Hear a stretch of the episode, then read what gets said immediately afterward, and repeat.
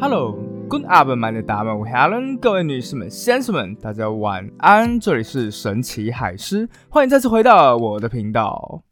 嗨，大家，非常开心的在这边跟大家宣布，我终于把拿破仑给看完了。好，先说结论啦，我自己个人真的觉得没有到那么糟糕，但是。看完之后，我也可以理解大家把《拿破仑》这部电影批的要死的原因。姑且先不论史实的部分，但当我在看电影的时候，我就真的觉得雷利·史考特遭遇的问题，跟我在写 podcast 的时候一模一样。拿破仑整个故事实在是太多太多了，所有东西如果都要写到的话，会非常非常的杂。因此，在看整部电影的时候，如果你事前已经知道拿破仑的故事，你会觉得他写这种东西都没有烧到痒处；但如果你完全不知道拿破仑的故事的话，又会觉得他讲的东西太多了，看得大家真的是眼花缭乱。所以后来看完电影的时候啊，我跟一个我的朋友叫做金老师，两个人就在聊天。那聊一聊的时候，在想说，哎，如果是我的话，我会怎么样去处理这一部电影？后来我就跟金老师讲说，哎，如果是我的话。我会只写他最后一场战役，就是滑铁卢。拿破仑一刚开始不是被流放到一个岛叫做厄尔巴岛吗？那后来他就回来了。他那一些士兵啊，看到昔日的将军出现了之后，马上开始讲说“吾皇万岁”，然后纷纷的聚集在拿破仑的旗下，衷心的拥戴他。但同一时间，欧洲各国那些国王、皇帝们，像什么英国啊、普鲁士啊、奥地利啊、俄罗斯啊，一看到拿破仑之后，哇，洪水猛兽又回来了。而最后，两股势力相聚滑铁卢。而当战争一触即发，那拿破仑他的失败也就这个样子造成了。当时金老师一听完之后，他就说：“我快笑死了。”我想说：“为什么？这有什么好笑的？”他说：“你知道吗？你讲的这个电影场景，一九七零年代就有人拍过了，它叫做滑铁卢战役，而讲的这一个架构跟你说的一模一样。而且如今啊，这部电影已经变成了经典之一了。”一听到这边，我就觉得超爽，你知道吗？因为我就想说，哦，所以我的架构跟经典是一样的，哎，代表我还是有说故事的天赋的吧？哈哈哈。可是接下来金老师又补了一枪，然后说，但当年啊，这部电影的票房真的是烂到爆，好吗？我的天赋是说故事，又不是商业天赋。好，不管怎样了，我们就来回来我们拿破仑第三集。那我们这一集的场景呢，其实不在欧洲，甚至主角也不是拿破仑了，他的场景在埃及。而事实上啊，如果你喜欢古埃及文明，甚至是喜欢象形文字的话，从某种程度上，你真的应该要感谢当年拿破仑的疯狂。那到底他做了什么事情呢？就让我们一起看下去吧。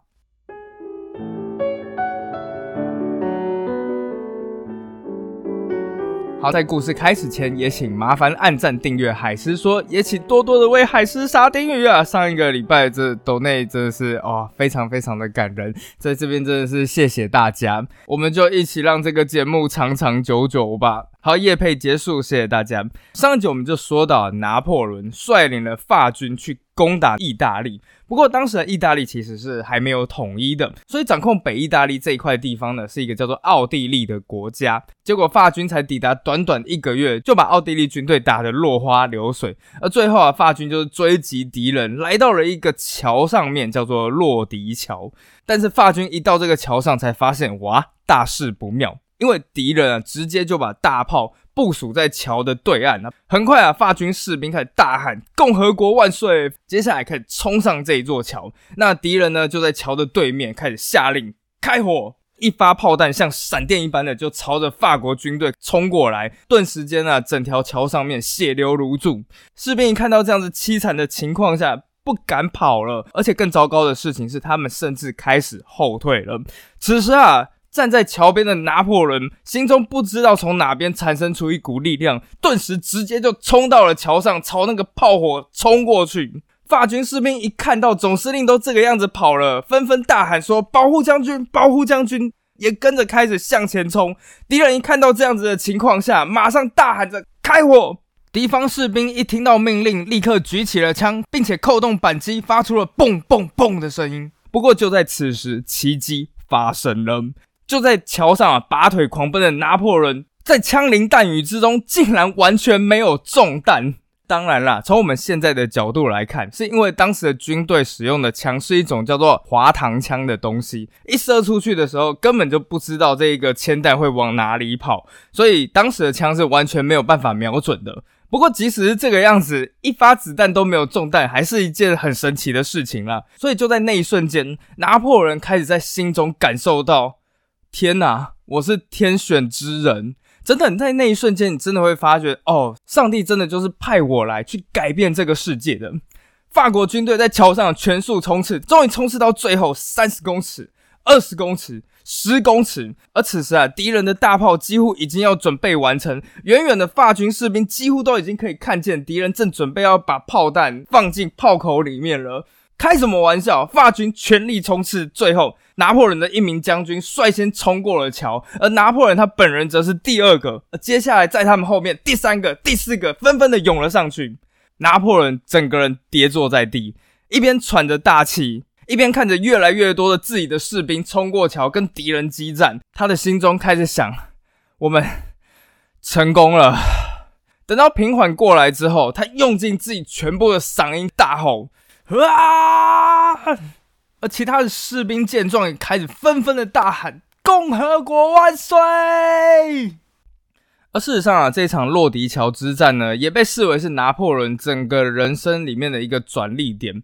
根据拿破仑他日后的回忆录，他写道啊，在这一场战役之前，他曾经只是把自己视为一个将军，但就在这一场战役之后，他相信一件事情，他会永垂不朽。而在几天之后啊，北意大利最重要的城市米兰投降。而一年之后，法军也和奥地利签署了条约。如今啊，整个德意志的西半部，还有意大利的北部，已经全部都在法国的掌控之中。很快的，拿破仑就把自己的目标放在另外一个国家上面——埃及。那这个时候就会有人问啦：诶，拿破仑在欧洲待得好好的，干嘛没事跑去埃及啊？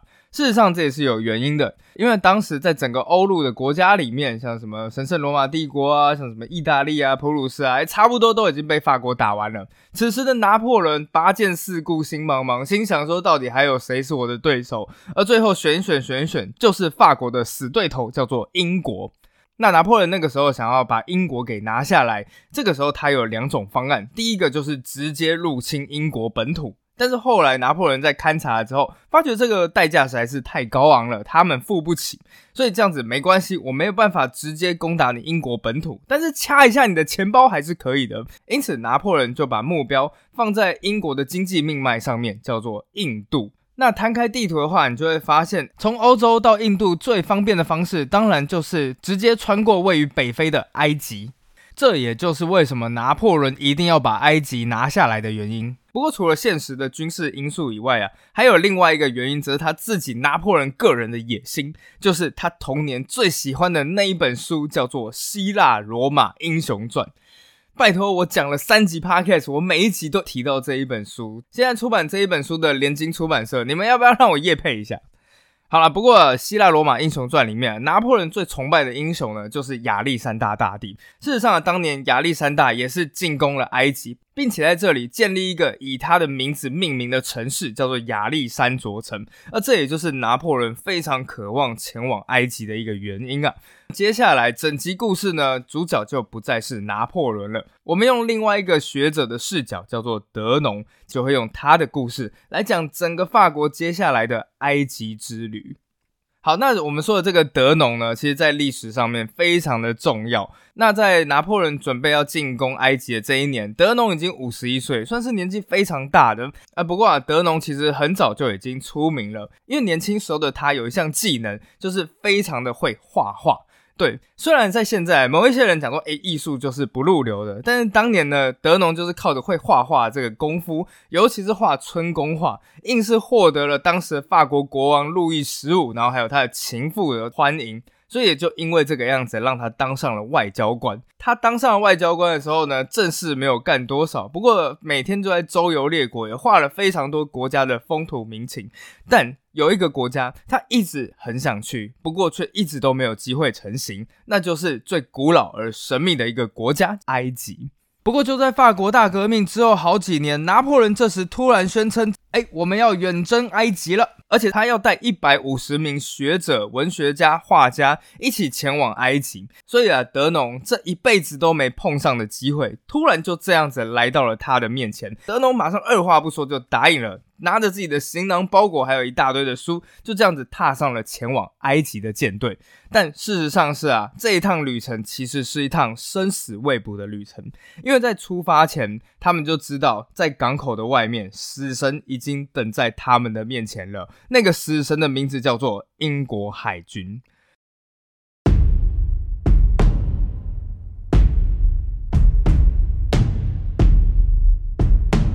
事实上啊，拿破仑出征埃及本来就是剑指英国，英国当然也知道，所以与其在这边坐以待毙，不如先发制人。也就这个样子啊，由纳尔逊将军率领的英国舰队，天天就在法国的外海死死的监视着拿破仑的海军。因此啊，这样子激进恐怖的氛围布满了整艘船，时间就这样子一天一天又一天的耗下去。等到了第四天，机会终于来了。原来是在这一天呢，突然间刮起了一阵暴风，所以英国舰队被吹散的七零八落，不得已只好离开了那一片海域。而拿破仑眼见机不可失，马上就下令舰队起航。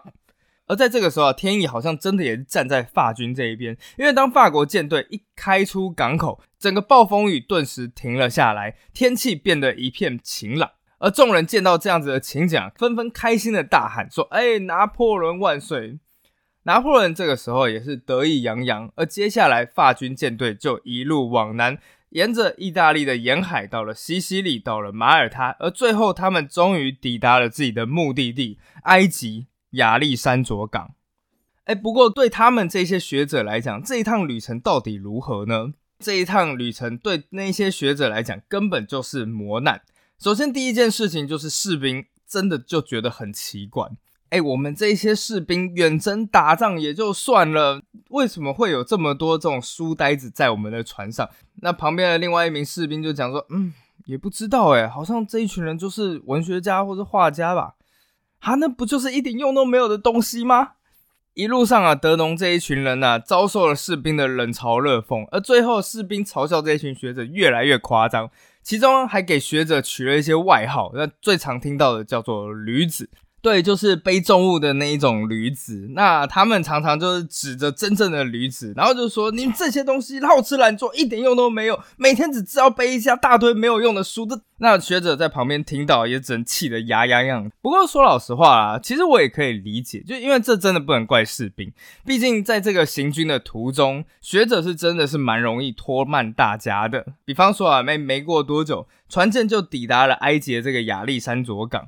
但当我们一讲到港口，你第一个想到的就是啊，进了港之后有一个桥缓缓的降下来，然后大家就这样走上港去。其实当时完全不是这个样子的，因为整片海滩完全就是礁石，不要说靠港了，是真的就是连上岸都没办法上岸，所以没办法，舰队就只能把船停在五公里外的海上面，然后用小船一艘一艘的把人载到岸上。所以啊，士兵就那时候非常的紧张，因为当时英国舰队随时有可能会出现，然后把法国人一举歼灭，所以不断催促学者说：“赶快下水。”然后学者在那边慢慢吞吞说：“哎，等一下，我我我这里还有六箱书。”士兵整个气急败坏：“你带那么多废物到底要干什么？这些全部都是没有用的废物，跟你一样废。”那等到士兵呢在岸上集结的差不多的时候，拿破仑就开始下令，就是朝着开罗进军。军官下令，所有士兵呈行军纵列出发。那当时啊，法军不知道，而接下来啊，法军即将迈进的就是一个无边无际的炎热地狱。因为事实上啊，当时他们去的季节非常的不对，他们那个时候已经快要到夏天了。埃及的夏天平均气温是三十五到四十度，而且他们那一群士兵身上穿的还是那种欧洲用的那种毛料之类。另外，法军的饮用水也是非常的不足，所以整个部队又渴又饿。而就在那个行军的途中，其中有一些士兵就好像突然间看见了远方，仿佛出现了那种湖或是水坑之类的东西。士兵赶紧冲上前去，然后大喊说：“水，水，有水了！”到了那个地方去，却发现，哎，原本应该是湖的地方，怎么突然间变成一片沙漠，什么东西都没有？他们就只好继续的再往前进。接下来又看见了远方好像有一个湖，然后又冲过去，发现什么东西都没有。出现了第二次、第三次。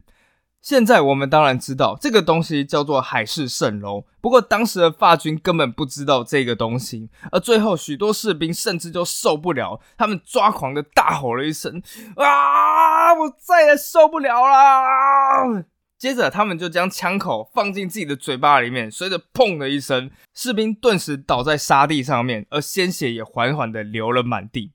最后，法军军官写下当时的情况是：随着部队的这个前进啊，在这部队的后方留下了绵延无尽的尸体。就在不知道经过了多久啊，法军总算是抵达了开罗附近的尼罗河，终于才解决了喝水的问题。但随着他们抵达开罗，敌人也随即的出现了。这时，多达两万一千名的敌方骑兵呢，顿时就把法国人团团包围。如果各位有必要要知道的话，这种骑兵叫做马穆鲁克骑兵。如果有玩过一款游戏叫做《拿破仑全军破敌》的话，你就会知道这种穆斯林骑兵他们的战斗力极高。过去几百年以来，这种骑兵从来都没有战败过。这些骑兵身上啊会带着各式各样的枪啊、弓箭啊、弯刀啊，而当他们靠近这种慢慢走的步兵的时候，就会在这一群步兵旁边。不断的绕圈圈，绕圈圈，然后这边射你一箭，那边开你一枪。等到对手的心态整个崩溃了之后呢，再找到一个破口，然后一举进攻，攻破对方的防线。所以这一次啊，就是敌方骑兵啊，一样认为说，哎，自己可以靠着这样子的战术取胜。所以骑兵团团的将法军开始包围起来。不过就在这个瞬间呢，法国军队却开始摆出一个让敌人出乎意料的阵型，所有人呈方阵姿势。好，那在一声令下之后啊，所有士兵开始纷纷排起了阵势。他们排出了一个大大的正方形，而每一支枪呢都朝着外面，并且啊，他们的炮兵则部署在这正方形的四周。那当然啦，在军队里面呢，还是有一些人是没有战斗能力的，比方说学者。所以啊，这个时候军官就下令了：驴子和学者全部进到方阵的中央。一听到这边呢，所有士兵顿时哄堂大笑，因为就像我们刚刚讲的嘛，就是士兵是把驴子跟学者比作是相同的动物。那学者一边在那边嘟囔着“你们这些叽歪的家伙”，那一边也就这样子跑到了方阵的中央。这一群敌人的骑兵呢，依旧在法军的外围开始不断不断的绕圈。而就在某个时间点之后，他们开始朝着法军冲锋了。士兵举起枪，等到敌人一进入射程范围之后，军官大喊：“开火！”一瞬间，法军的所有大炮啊、火枪、手枪齐发，这时候就像一个巨型的刺猬一样，完全不留给敌人任何的空隙。只要有敌人呢胆敢去接近这个巨大的方阵，立刻就会中枪倒地。而在遭受猛烈的炮火袭击之后呢，敌方的骑兵马上就迅速的掉头回去，而没过多久啊，就从另外一侧进攻，但很快的也被法国军队击败。那最后整场战役就由法国人获得全部的胜利，部队也就这样子顺利的进入了开罗，而德农呢也才有机会做自己最擅长的事情。在战役结束之后，他来到了开罗西部，因为那边有整个埃及文明最重要的瑰宝金字塔，还有狮身人面兽。德农他就在自己的回忆录上面写道。虽然啊，狮身人面像的比例极为巨大，但是它的轮廓却被鲜明的保留了下来。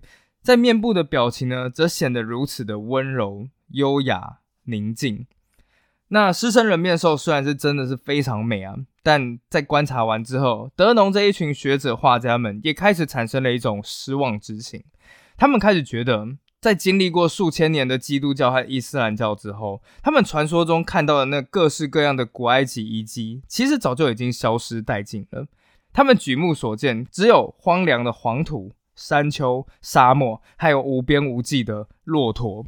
德农他们叹了一口气：“唉，眼下这一趟应该算是白来了。”不过啊，就在短短的十天之后，一个消息彻底改变了这一切。那是一个非常非常糟糕的消息。英国舰队来了。英国舰队这个时候在外海已经发现了法国舰队。接着呢，英国的纳尔逊将军随即兵分两路，同时进攻法国的舰队。在接下来短短三个小时之后，整个海面上到处都蔓延着法军被炸断的桅杆，还有船帆。而最后啊，原本十四艘的法国舰队被炸到只剩下两艘。消息立刻传到了拿破仑将军的耳中。这下子不要说是整个军队的士气，连拿破仑都开始感到绝望了。为什么会这么绝望呢？因为没有舰队可以回去，就代表说拿破仑还有这一群法军全部都被围困在埃及的沙漠里面，再也出不去了。不过就在这一瞬间啊，拿破仑的秘书却赶忙的去安慰拿破仑说：“将军，将军，请你不要这么绝望。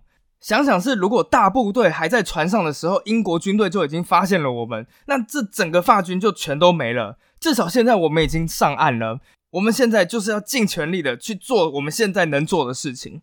在经过各式的安慰之后，拿破仑才终于冷静了下来。接下来，他下定决心。目前看起来，法军可能会在埃及待很久很久。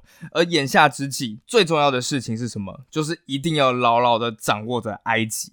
一定要抓到敌人的首领。那事实上啊，法军刚刚的战争里面虽然打败了马穆鲁克骑兵，不过呢，对方的首领其实已经逃到了尼罗河的上游地方。如果去埃及玩过的话，那就一定知道，这就是所谓的上埃及。拿破仑马上就下令一支部队说，前往上埃及去追到对方。德农啊，这个画家也立刻自愿去加入了这一支部队。不过，其实，在出发之前，德农完全不知道上埃及还能够画一些什么东西。不过啊，随着部队一路前进，德农才发现自己完全完全的错了。因为随着旅程前进，他们眼前开始出现一个又一个难以置信的神庙和坟墓。原本德农这个失望之情啊，顿时转为瞠目结舌。他想把这一切都画下来，但部队根本就没有时间给他，所以这群士兵就不断的去催促画家说：“快点，快点，我们要出发了！”画家就一边临摹，一边大喊着：“等一下，再给我一分钟！不行，我们立刻要出发，再三十秒钟！”德农就这样子啊，抓住每一个转瞬即逝的机会，一边查看着古迹的雕塑，接下来再把它速写下来。甚至啊，当敌人开始出现，两边的人都已经在画家的后面开始交火了。这时候，画家还在一边躲子弹，一边检查着古迹。不过，最后当部队抵达一个地方，这个地方叫做丹德拉神殿。此时啊，不要说是画家。整个部队从军官到最基层的士兵，全部都被震撼了。就在一片荒凉的山棱线和沙漠里面，远远的开始浮起一座巨大无比的神殿。从远方望过去啊，整个建筑呢是呈现一副简单的几何线条。当时的法国还是在那种巴洛克、洛可可的那一种年代，那所有的建筑的线条都是歪七扭八的。在那个没有极简主义的年代里面啊，德农在自己的书中是这个样子写到的：埃及人的建筑没有任何多余的装饰和东西，他们的规则很简单，就是秩序和简洁。不过，当这一群部队越走越近、越走越近之后，他们才发现，这远看是非常简洁的这个神庙里面，竟然藏着这么多的浮雕、铭文和绘画。所以，德农说。我真正进入了艺术和科学的圣殿，难以想象一个国家到底要花多少个世纪，才能让艺术达到如此完美和崇高的程度。而当时啊，这个古埃及的壮丽之美，甚至连士兵都被深深打动到了。他们原本一直觉得带着学者就是一个累赘，但是如今在这个绝对壮丽的艺术之前，唯一能代替他们把一切所见全部都描绘下来、记录下来的，就是他们曾经最看不惯的学者本人。士兵和德农说：“你慢慢画，我们就在这里，我们来守护你。”德农此时终于有机会慢慢下笔。然而，他握着笔的手却不禁颤抖了起来，因为此时的他也和士兵一样，完全被这建筑的雄伟所震慑，根本不知道该从哪边下笔。他查看了每一个角落，每一个浮雕，每一个铭刻，都令他目不暇接。所以，德农写道：“我拿着铅笔，走过一个又一个的物件，觉得眼睛和手都不够用，无法把令人震撼的所有东西都画下来。”一想到我自己拙劣的画技，居然要画下如此壮美的东西，心中顿时就觉得羞愧不已。德农就这样子画了好几个小时，等到终于完工的时候，才发现天色早就已经暗了下来，而部队也没办法，在上级的命令之下，早就已经离开了。不过这个时候，仍然有一位将军朋友一直待在画家的旁边，默默的守护着他。等到画家终于完工之后，他们两人骑着马，终于赶上了大部队。而在那一天傍晚，一名基层军官难得的靠近了德农，和德农说：“其实来埃及之后，我一直觉得我是完全上当受骗了，所以我的心情一直都很消沉，人也觉得很不舒服。但丹德拉这个地方让我不药而愈了。今天我们看见的东西，轻易的就抚慰了一路而来的疲累。”而不管这趟远征未来会碰上什么事情，我都会一辈子庆幸自己曾踏进这里。一听到这里，其他的士兵也纷纷附和了起来。就在那一瞬间，在古埃及绝对壮丽的文明之前，原本一辈子应该毫无相交的秀才与士兵，第一次产生了惺惺相惜的共鸣。而在接下来的旅程呢，德农也是竭尽所能的将所见的古迹一一的速写下来。等到这一趟远征终于结束的时候，德农的笔记还有从当地带回来的一些小陶罐、小谷物，立刻就引发了其他法国科学家们无尽的向往。而德农呢，最后也出版了一本游记。这一本游记呢，就是我们这一集 podcast 的主要资料来源，叫做《下埃及与上埃及之旅》。而这本书啊，也红遍了欧洲所有国家，好像再版了四十刷这个样子吧。而德农呢，也在之后啊，被拿破仑亲自任命，成为新的拿破仑博物馆首任馆长。而这个博物馆，只要去过巴黎的人，百分之九十九大概都去过，它就叫做罗浮宫。就在那一瞬间，西欧人眼中的世界变得更广阔、更古老。而光是这种崭新的世界观本身，就足以引发了整个席卷西欧的埃及热潮。不过，还是有一个小小的遗憾，就是德农在描绘的过程里面，曾经叹了一口气，因为它上面描绘的这一些象形文字，它完全无法解读。但事实上，破解古埃及象形文字最重要的那一个物件，此时也已经被法国人找到了。